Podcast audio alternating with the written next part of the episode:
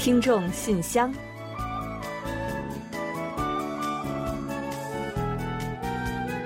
分享最新动态，聆听您的心声。听众朋友们好，我是李璐，欢迎您收听《听众信箱》节目。听众朋友大家好，我是婉玲，非常高兴呢，又时隔一周准时跟大家相会在这里了。眼看着中秋节就要到了，那估计啊，最近大家呢都在忙着备礼吧。中秋呢，年年都有，年年呀也都要送这个礼。但是呢，要想送出新花样来，这选起来可不是一件容易的事儿。没错，那其实，在送礼这件事上呢，有一个亘古不变的真理，那就是啊，送礼呢要送到对方的心坎上。但是呢，真要想猜对对方的心思呢，却并不容易。所以呢，不妨来听听彼此的心声。那根据韩国一家流通网站的调查呢，今年中秋节呀，倾向于送韩牛等新鲜食品的人呢最多。其次呢是健康机能食品，嗯，看来都跟吃有关哈。啊，是啊，不是有那么一句话吗？我对你最深的爱，就是要把全世界最好吃的都送给你。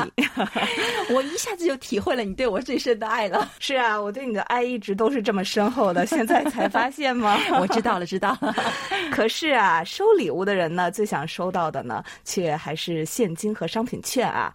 然后呢，才是刚刚我们说的这些跟吃有关的这样的礼物。嗯，看来呢还是有不小的差距的哈。另外呢，往年呢送健康就是主流，今年就更是如此了。赶上了疫情呢，口罩礼盒也随之问世，内含名品口罩还是限量版。哎，我估计啊，这礼盒肯定是要靠抢的。嗯，最近啊，口罩可是大事啊。我们呢，不也是为参与满意度调查的听友们送上了口罩三件套吗？这也是眼下的时尚啊。今年呢，和健康卫生有关的这样的礼物预定呢，都有了激增。我估计啊，什么洗手液礼盒之类的也都少不了。嗯，是的，往年其实这类生活用品礼盒也都是很有人气的。虽然猜对对方想要什么并不容易，但是啊，如果把我认为是你最需要的送给你，似乎也不错嘛。嗯，礼到心意到嘛，心意比什么都重要。反正呢，我如果是这个收礼人的话呀，无论是收到什么样的礼物，我都会非常的开心的。那照你这么一说啊，我是不需要研究礼物到底需要什么礼物了，随便送什么你都会很开心，是吧？是啊，没错呀，顿感非常轻松。好了，接下来呢，就让我们一起来打开今天的听众信箱，看看都有哪些内容要跟大家一起分享。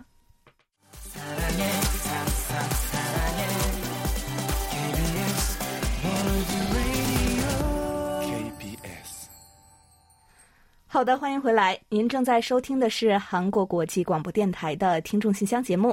首先呢，我们还是将今天节目为大家准备的内容来进行一下预报。本期节目呢，仍将播出韩广动态、来信选读和生日祝福等几个小栏目。在生日祝福栏目中呢，将为大家带来一段由楚昌荣听友提供的人生感言。然后呢，我们会为过生日的朋友们送上一首歌曲作为祝福。在生活的发现栏目中呢，将为大家介绍的是宋志新听友提供的生活小常识：秋季不可盲目秋冻。之后呢，我们将进入专题讨论环节，和大家呢一起继续分享几位听友对种族歧视问题的看法。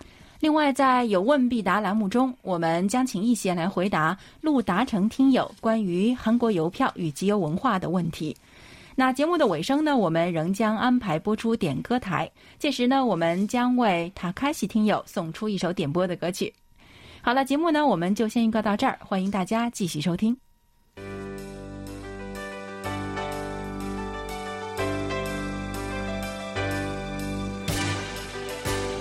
听众朋友，欢迎进入今天节目的第一个环节——韩广动态。首先呢，韩广第五届用韩语制作视频征集展已经进入到了决赛的阶段。在结束 KBS 播音员和十二强的决赛互动后呢，人气奖投票也已经开始了。听友们呢可以前往我们的网站观看十二强的参赛视频，并且呢为自己心仪的参赛者投票。投票时间呢将截至到九月二十七号。嗯，欢迎大家踊跃参与。那最终呢，我们将有三名韩语实力最优秀的参赛者获得大奖，排名在这三位之后的参赛者呢将获得优秀奖。另外呢，还有六名鼓励奖和一名人气奖获奖人。而参与人气奖投票的听友们也将会有机会获得精美的纪念品哦。幸运的投票者获奖名单将于十月九日，也就是韩文节那一天揭晓。当然了，大家呢也别忘了收听我们将于十月九日当天播出的特别节目，一同庆祝又一个韩文节的到来。好了，最新动态就先介绍到这里，下面呢我们准备进入下一个环节，分享听友们的来信。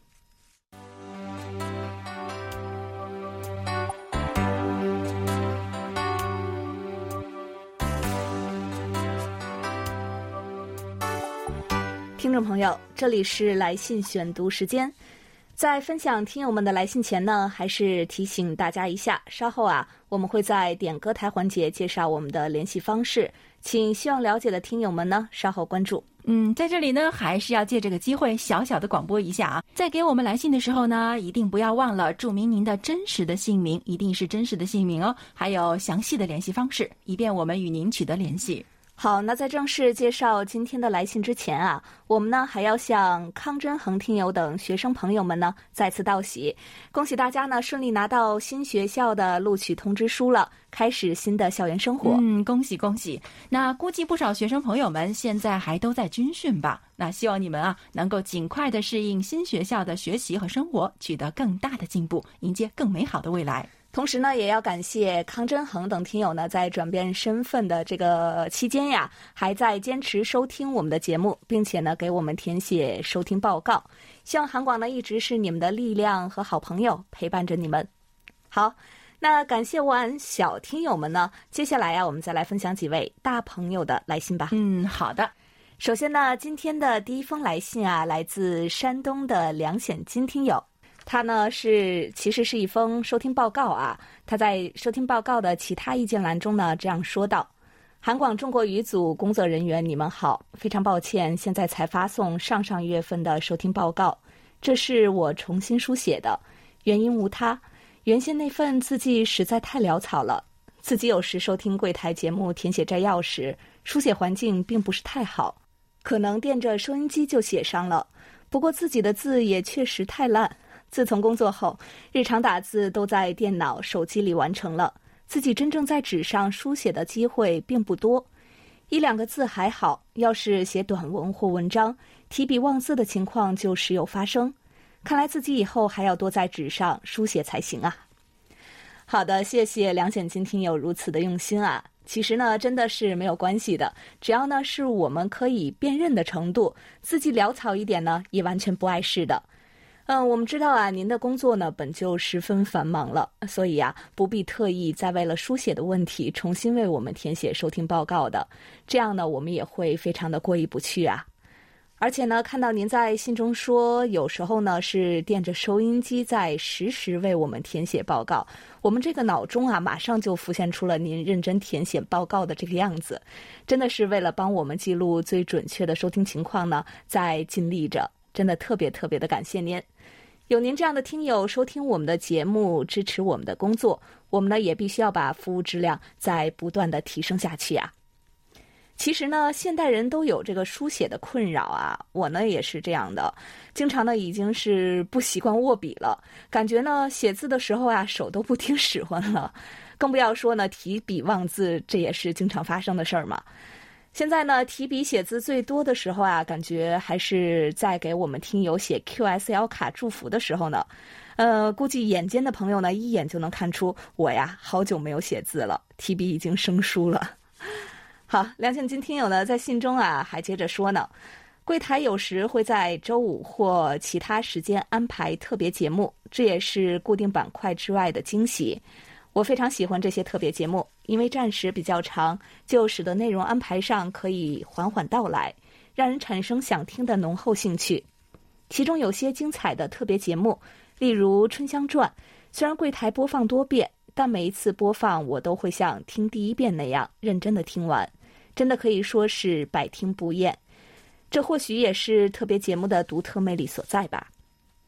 特别节目每次听到的时候，都会感到惊喜。内容多样、丰富多彩，但是作为一档不定期的节目，播出的频率也不宜太频繁。毕竟要占入固定板块的播出时间，间隔一段时间播出一次，也保证了播出节目的质量。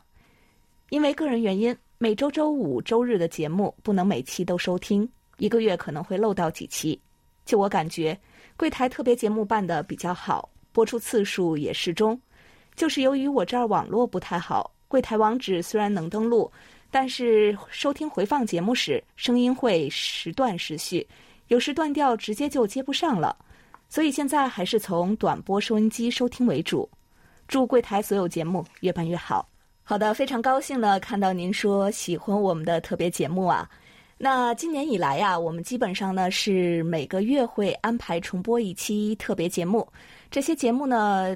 多是过去受到听友好评的精选啊，呃，就像梁显金听友说的那样，因为特别节目的时长较长，所以呢内容也会更丰富、更有深度，非常适合希望更深层次了解韩国文化的听友们收听。在这里呢，也提醒一下梁显金听友啊，我们重播的特别节目一般安排在周五首播。看到您说周五比较难收听节目，而且呢网络收听效果也十分有限。周六白天的重播呢，您呀还是可以关注一下的。另外呢，可以上网收听的听众朋友们，如果大家呢错过了首播和重播，也可以到我们的网站上找到首页右侧的特别节目和往期节目板块呢，收听我们曾经播出过的特别节目。哦，对了，不知道梁显金听友有没有收听我们刚刚在九月三日放送日播出的特别节目《你好，莫妮卡》呢？这是新制作的特别节目。如果呢您已经收听了的话呢，我们非常想听一听您的收听感想的。还有啊，刚刚我们也说了，接下来的十月九日呢，我们还将播出一期韩文节的特别节目，也欢迎您和广大听友届时收听。好，再次感谢梁显金听友。好的，非常感谢梁显金听友对我们一如既往的支持。接下来的这封信呢，来自我们的老朋友，是河北的单金海听友。这封信呢，稍微有点长哦。他在信中是这么说的：“韩广中国语组，展信愉快。此刻呢，细雨绵绵，漫步在乡间的小路上，任凭那雨水在脸庞滑落，有一种秋的微凉。哇，您信中这应该是秋雨了吧？”山金海听友的信件呢，我们好像有段时间没有收到了哈。那这一来信呢，就给我们送来了一场好雨。他还说啊，秋天呢是农民的蜥蜴，此刻收割机正在田地里忙碌着。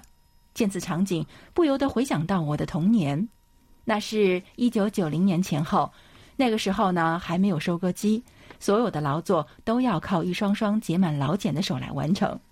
当时的粮食来之不易，就像黄家驹的歌曲《农民》所唱的一样：“一分血汗收一分田。”还记得当时的农村小学有两个与农忙有关的假期：麦假和秋假。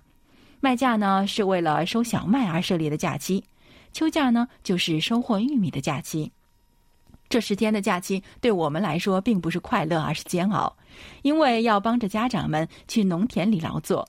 挥汗如雨，腰酸背痛，这对于当时的我们而言是一种生活的常态。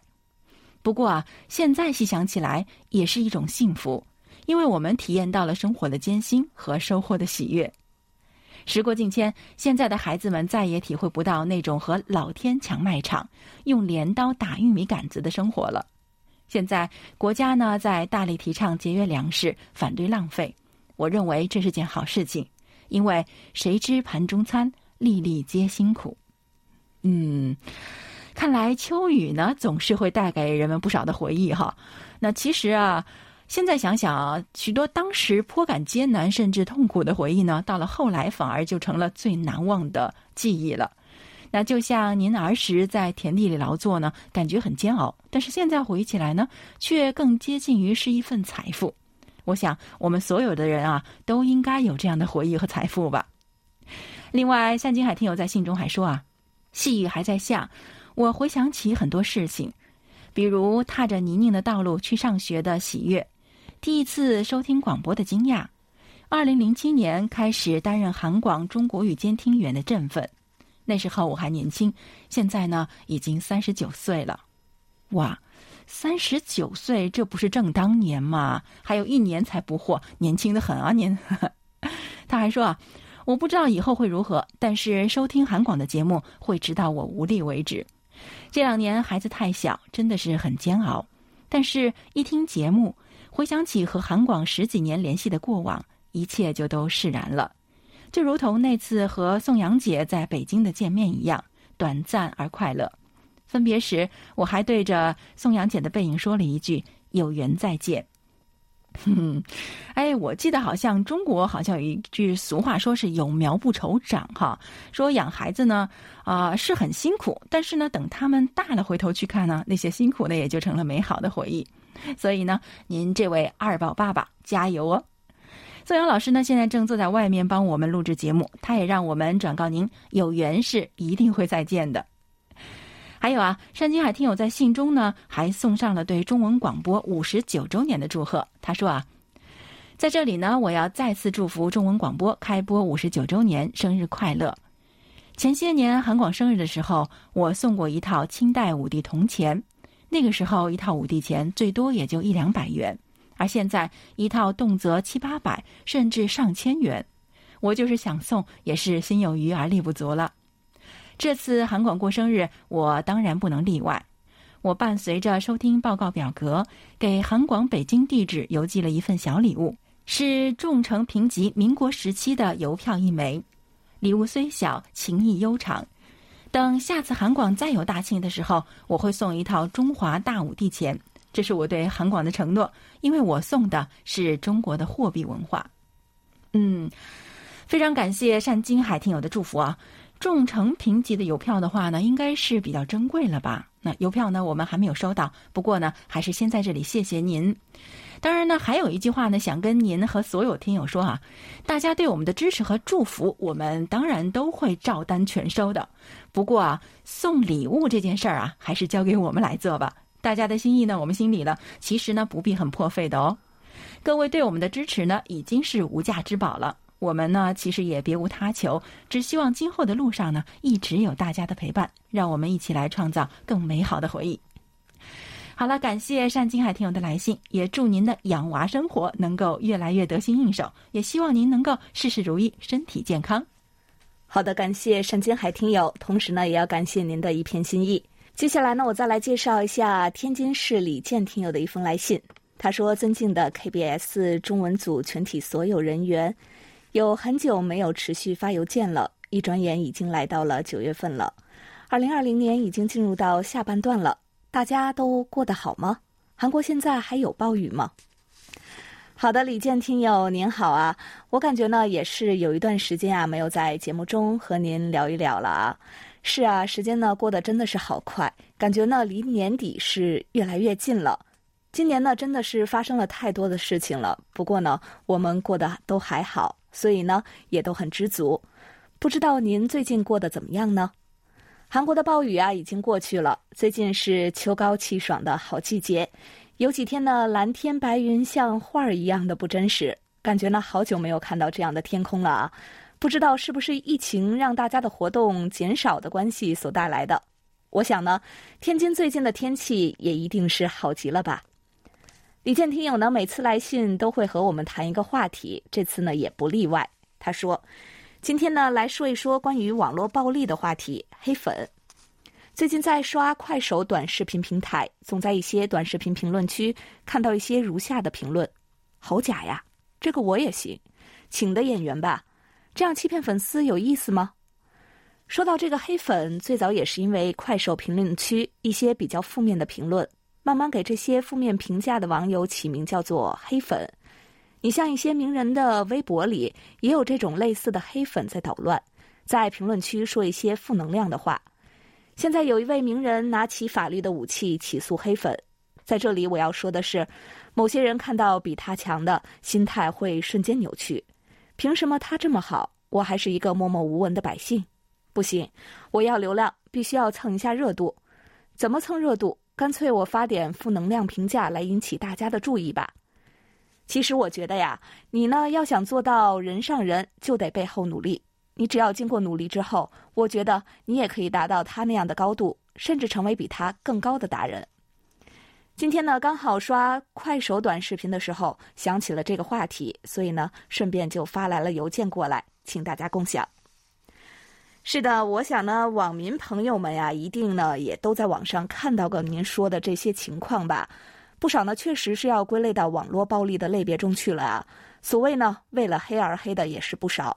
还有一些留言呢，是我们常说的这种键盘侠留下的，真的是不管什么内容，他们都能喷啊。的确，言论自由呢是应该最大限度的来保障，但是呢，这并不代表我们在发表评论之前呢就可以不经思考，想说啥说啥。网络暴力啊造成的悲剧已经太多了，而且呢，一些因此而起诉网暴者的人呢，给这种行为呢敲响了警钟。网络并不是法外之地，人呢要为自己的言行来负责，尤其呢是那些为了吸引关注而故意进行歪曲的发言者，应该要进行打击。好在呢，我现在看到很多网民呢，也都是聪明了不少啊，常常的一眼就能看穿这点小心思的。我特别赞同李健听友所说的，要想成为人上人，还是要吃得苦中苦，要走正道，努力才是正确的办法。另外呢，李健听友啊，还希望了解一下韩国对待网暴的有关情况。我们呢也把这个问题呢交给了易贤，请他在呢下期节目中再为您做解答。好，再次感谢李健听友。好的，非常感谢李健听友，也感谢今天所有来信分享的听友们，请一定记住，各位的来信就是我们的喜悦和动力，我们的信箱也一直都是为您打开着的。好的，本周的来信呢，我们就先介绍到这里。下面呢，我们准备进入生日祝福单元，为下一周过生日的朋友们送去我们最美好的祝愿。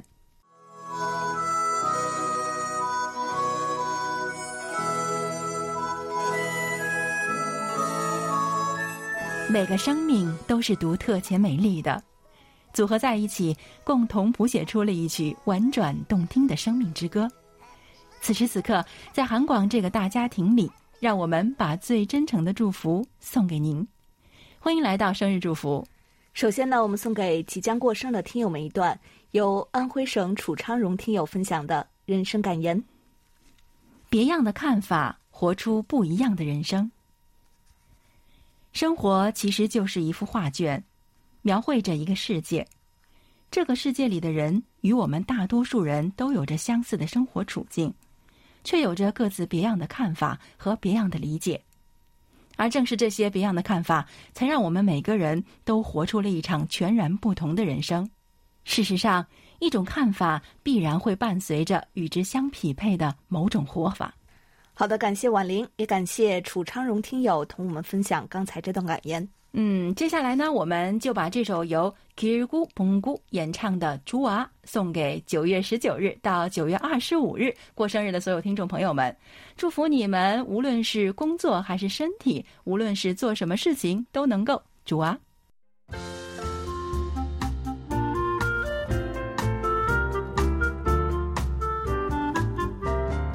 生活中的点滴值得发现，生活中的小精彩无处不在。让我做您的小助手，带您去了解生活中那些您不熟识的小窍门、小秘诀，给您的日常多一点温馨的提示。欢迎大家进入生活的发现。不知道大家啊，是不是听说过秋冻这个说法？那秋冻呢，是说秋季到来之后啊，不要气温稍有下降就立刻增衣，应该呢有意识的让身体适当的去动一动，以增强御寒能力，为了适应寒冷的冬季做好准备。但是呢，有一些人呢，即使是在早晚气温较低时啊，也穿得非常单薄，甚至呢，在冷空气来临的时候，也仍然恪守着秋冻的信念，结果呢，感染上了感冒的呼吸道疾病啊，所以呢。秋冻啊，不能简单的理解为遇冷不穿衣。没错，不能盲目的美丽动人啊！那今天呢，我们就通过介绍北京宋志新听友提供的内容啊，跟您说一说秋天呢，可是不要盲目秋冻的哦。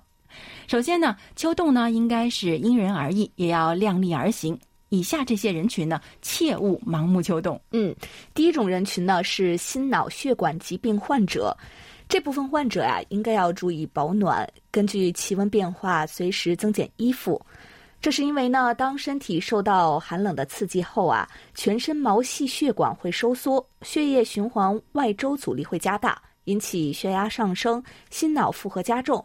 再加上秋燥常常会引起体内缺水，会导致血液粘稠度的增加。容易呢诱发心绞痛等。嗯，是的。另外呢，秋天呢也是胃病的多发季节，并且呢，深秋的时节呢，气温变化无常，胃肠道对于寒冷刺激呢是非常敏感的，所以呢，如果不慎着凉了，就容易引起胃炎、胃溃疡等疾病的复发。因此啊，有慢性胃病的人一定要注意保暖。此外呢，有支气管炎、哮喘、肺心病等病史的人呢，也是不宜秋冻的。寒冷呢，会对人的气道产生不良刺激，从而诱发气管、支气管或小气道的痉挛，使得呢上述疾病复发或者加重。还有就是患有风湿、类风湿关节炎的患者呢，经常会反复出现腿部的胀痛、沉重感等等。那受寒之后呢，可以使上述的症状加重，出现关节疼痛，或者呢伴有肿胀、行走不便等等。所以啊，关节炎患者呢，从秋季开始啊，就应该注意腿部的保暖，避免受寒之后引起关节疼痛加重。第二呢，秋冻要因时而异，看天行事。一旦呢有强冷空气活动，气温急剧下降时啊，就应该及时适当的增衣保暖。此时呢，若再一味的强求秋冻的话，就会适得其反了。嗯，是的。所以呢，我们对于秋冻的理解呢，是不应该局限于天气寒冷而不急于增加衣服去保暖，还应该加强体育锻炼。要想增强机体的耐受能力，最根本的当然就是加强锻炼了。经常去散散步啊，跑跑步，打打太极拳等等。那这些运动呢，都可以促进血液循环，提高机体的免疫力和新陈代谢的能力。好了，那关于秋冻呢，您是否有了一些新的认识和了解了呢？以上啊，就是我们在今天生活的发现栏目中分享的小常识，希望大家呢能够掌握。在此呀，也特别感谢宋志兴听友的精彩分享。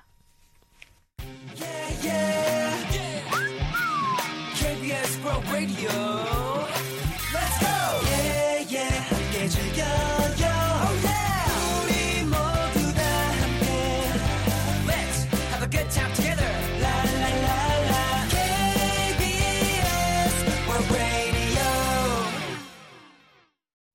好的，欢迎回来，这里是韩国国际广播电台的听众信箱节目。下面呢，我们准备进入今天的专题讨论，继续就九月份话题来分享几位听友的观点。在此之前呢，我们要先来预报一下十月份和十一月份的讨论话题内容。十月份的话题是啊，您认为从什么时候开始对孩子进行经济和理财观念的引导是比较合适的呢？十一月份的话题呢是这样的：您平时喜欢读纸质书还是电子书呢？在迄今为止读过的书中，请介绍一本让您印象最为深刻的书。嗯，我想关于这个话题啊，大家应该有很多话要说吧。每月详题的话题讨论内容呢，您可以到我们的官网找到听众信箱网页专题讨论的板块进行查阅的。欢迎大家尽快将您对于九月和十月讨论话题的观点呢发给我们，我们也将在节目中呢同更多的听友一起分享、一起探讨。好，再来介绍一下本月的话题：近期种族歧视问题及其引发的冲突在全球范围内不断发酵，请谈谈您对相关问题的看法。好的，接下来呢，我们就一起来分享一下听友们的观点。首先要跟大家分享的是黑龙江省刘畅听友的观点。他认为，种族歧视呢是一个人对除本身所属的人种之外的人种采取一种蔑视、讨厌及排斥的态度，并且在言论行为上表现出来。现代种族问题的复杂化又衍生出了逆向歧视等更多的问题。最近，美国黑人弗洛伊德的死亡掀起的波澜，让全球也再次关注起种族歧视的问题。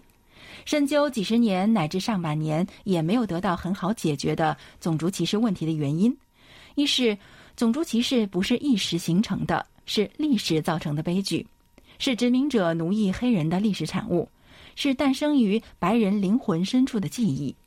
这种上百年根深蒂固的观念很难转变。纵使因为法律的限制不能表达对不同肤色种族的歧视，但其思想观念仍旧没有改变，行动上对于不同肤色种族依然很歧视。第二，由于长期的歧视，很多黑人生存环境并不好，也很难得到良好的教育。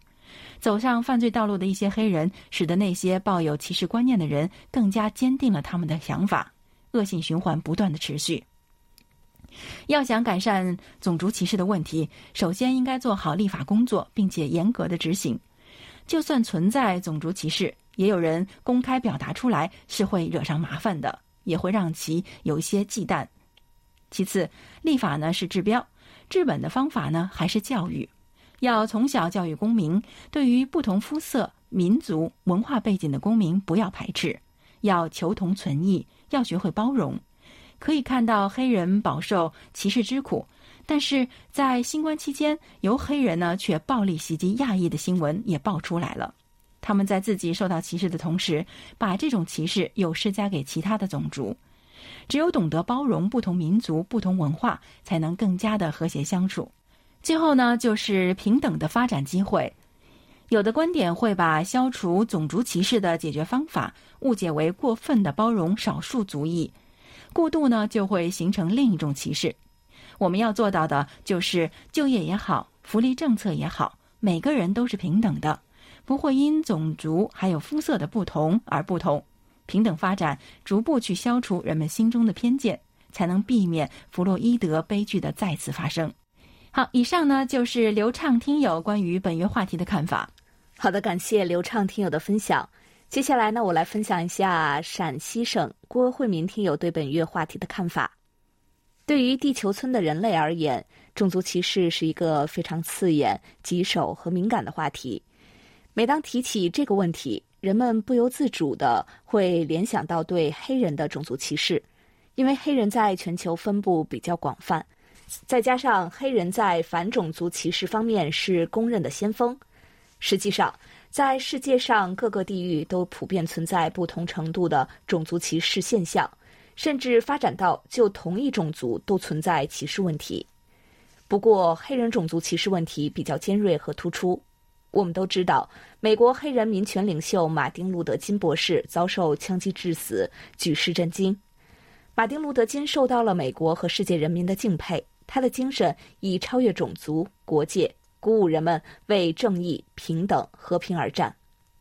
自从有了人类生命的诞生、发展，到如今繁华似锦、欣欣向荣的大千世界，多姿多彩的人类在世界上却无法掩饰黑暗的历史悲哀及人类的本性。种族之间的歧视、对立极大阻碍国与国、人与人之间文明发展和传承。从古至今，它让数不胜数的人。互相斗争、互相残杀，无法和睦相处，成为人类发展史上的一种耻辱。细心的研究种族歧视问题，不难发现，各个种族发展和演变，种族与种族之间存在着天壤之别的差异，再加上后天认识、理念、灵魂追溯的不同，还会过多进行自身利益的考量，并随心所欲支配自己的一切行动，甚至还会做出最极端的选择。其实，现实生活中，不同的种族由于出生地的缘故，在各方面存在根本上的区别。单从种族上的考量，一个种族也自然会维护本种族最纯正的血脉延续。好，以上是郭慧明听友对本月话题的看法。好的，感谢刘畅听友和郭慧明听友的分享。那今天的专题讨论呢，就介绍到这里。接下来，我们一起进入下一个环节。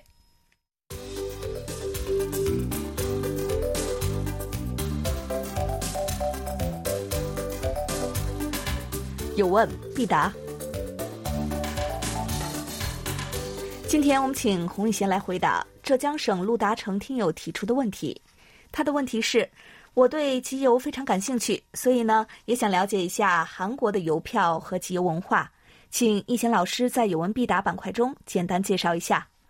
好，接下来呢我们就请易贤来回答陆达成听友提出的问题。亲爱的听众朋友，大家好，我是易贤。今天我来回答陆达成听友提出的问题。韩国邮票的历史呢，可以追溯到一八八四年的朝鲜王朝末期。韩国历史上的第一枚邮票是当年为了纪念邮政局的成立而发行的文卫邮票。自古以来，邮票的发行由国家来管理。现如今，邮政事业本部每年都发行普通邮票。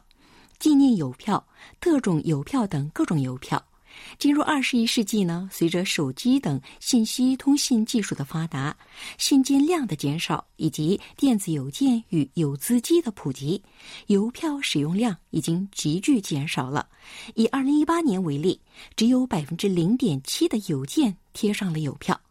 但是呢，邮政事业本部依然每年都会以多样的主题发行二十多次，约四十万枚邮票，其中百分之九十八都会售罄，因为邮票的主顾、收藏者以及爱好者依然喜好购买邮票的。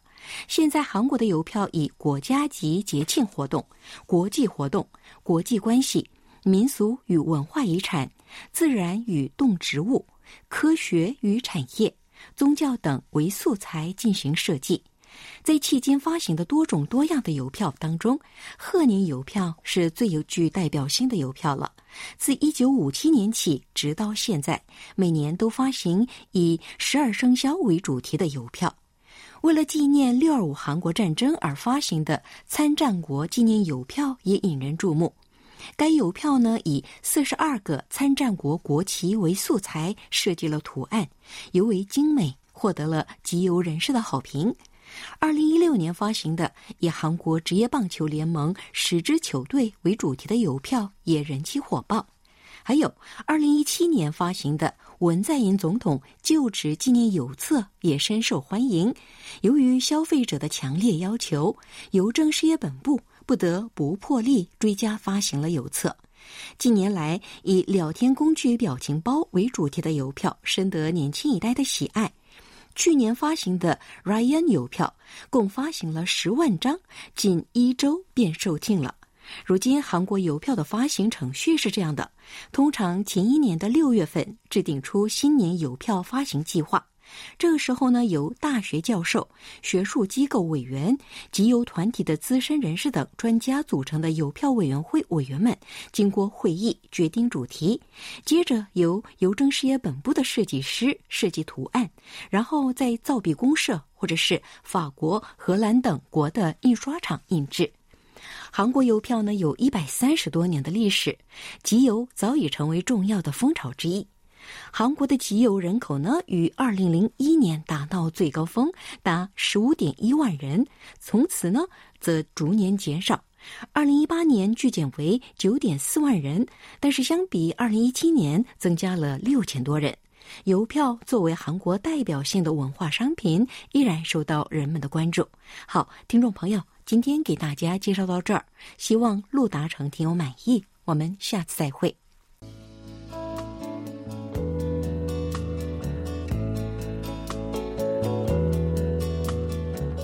节目最后是点歌台栏目，来自日本的塔卡西听友呢给我们来信，希望点播一首 Sista 的歌曲《So Cool》。嗯，非常感谢塔卡西听友点歌啊，也希望大家呢都会喜欢这首歌。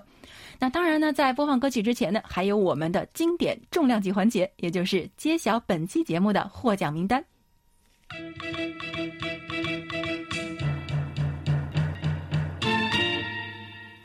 本期幸运听众奖品呢，我们送给今天参与有问必答环节的陆达成听友。本期热心听众奖品啊，我们送给一直热情支持我们的刘畅听友。恭喜两位听友！那本期的参与奖奖品呢，我们要送给的是参与生活的发现的宋之星听友，以及刚刚我们介绍来信的单金海听友。恭喜获奖的各位听友们！在节目尾声呢，我们再来介绍一下我们的联系方式吧。我们的电子邮件地址是 chinese at kbs 到 co 到 kr，发送包裹或手写信的听友，请寄送至韩国首尔市永登浦区汝矣岛洞汝矣公园路十三号 KBS 韩国国际广播电台中国语组收，邮编呢是零七二三五。还有就是上网收听的听众朋友们，请记住我们的网址：word 点 kbs 点 co 点 kr 斜杠 chinese。您可以在应用市场去下载我们的 APP KBS World Radio On Air 和 KBS World Radio Mobile，利用手机或者是平板电脑来收听我们的各档节目。好了，听众朋友，那到这里呢，本期听众信箱节目就要在 Sista 演唱的《So Cool》这首歌曲中结束了。非常感谢大家将近一个小时的陪伴，同时呢，更要感谢参与今天节目的各位听众朋友们。嗯，也欢迎大家呢继续给予我们鼓励与支持，多来信，多提宝贵的意见和建议哦。好，到这里呢，我们韩国国际广播电台一个小时的中国语节目呢，也就全部播送完了。主持人婉玲和李璐在韩国首尔，祝大家周末快乐，我们下周再会。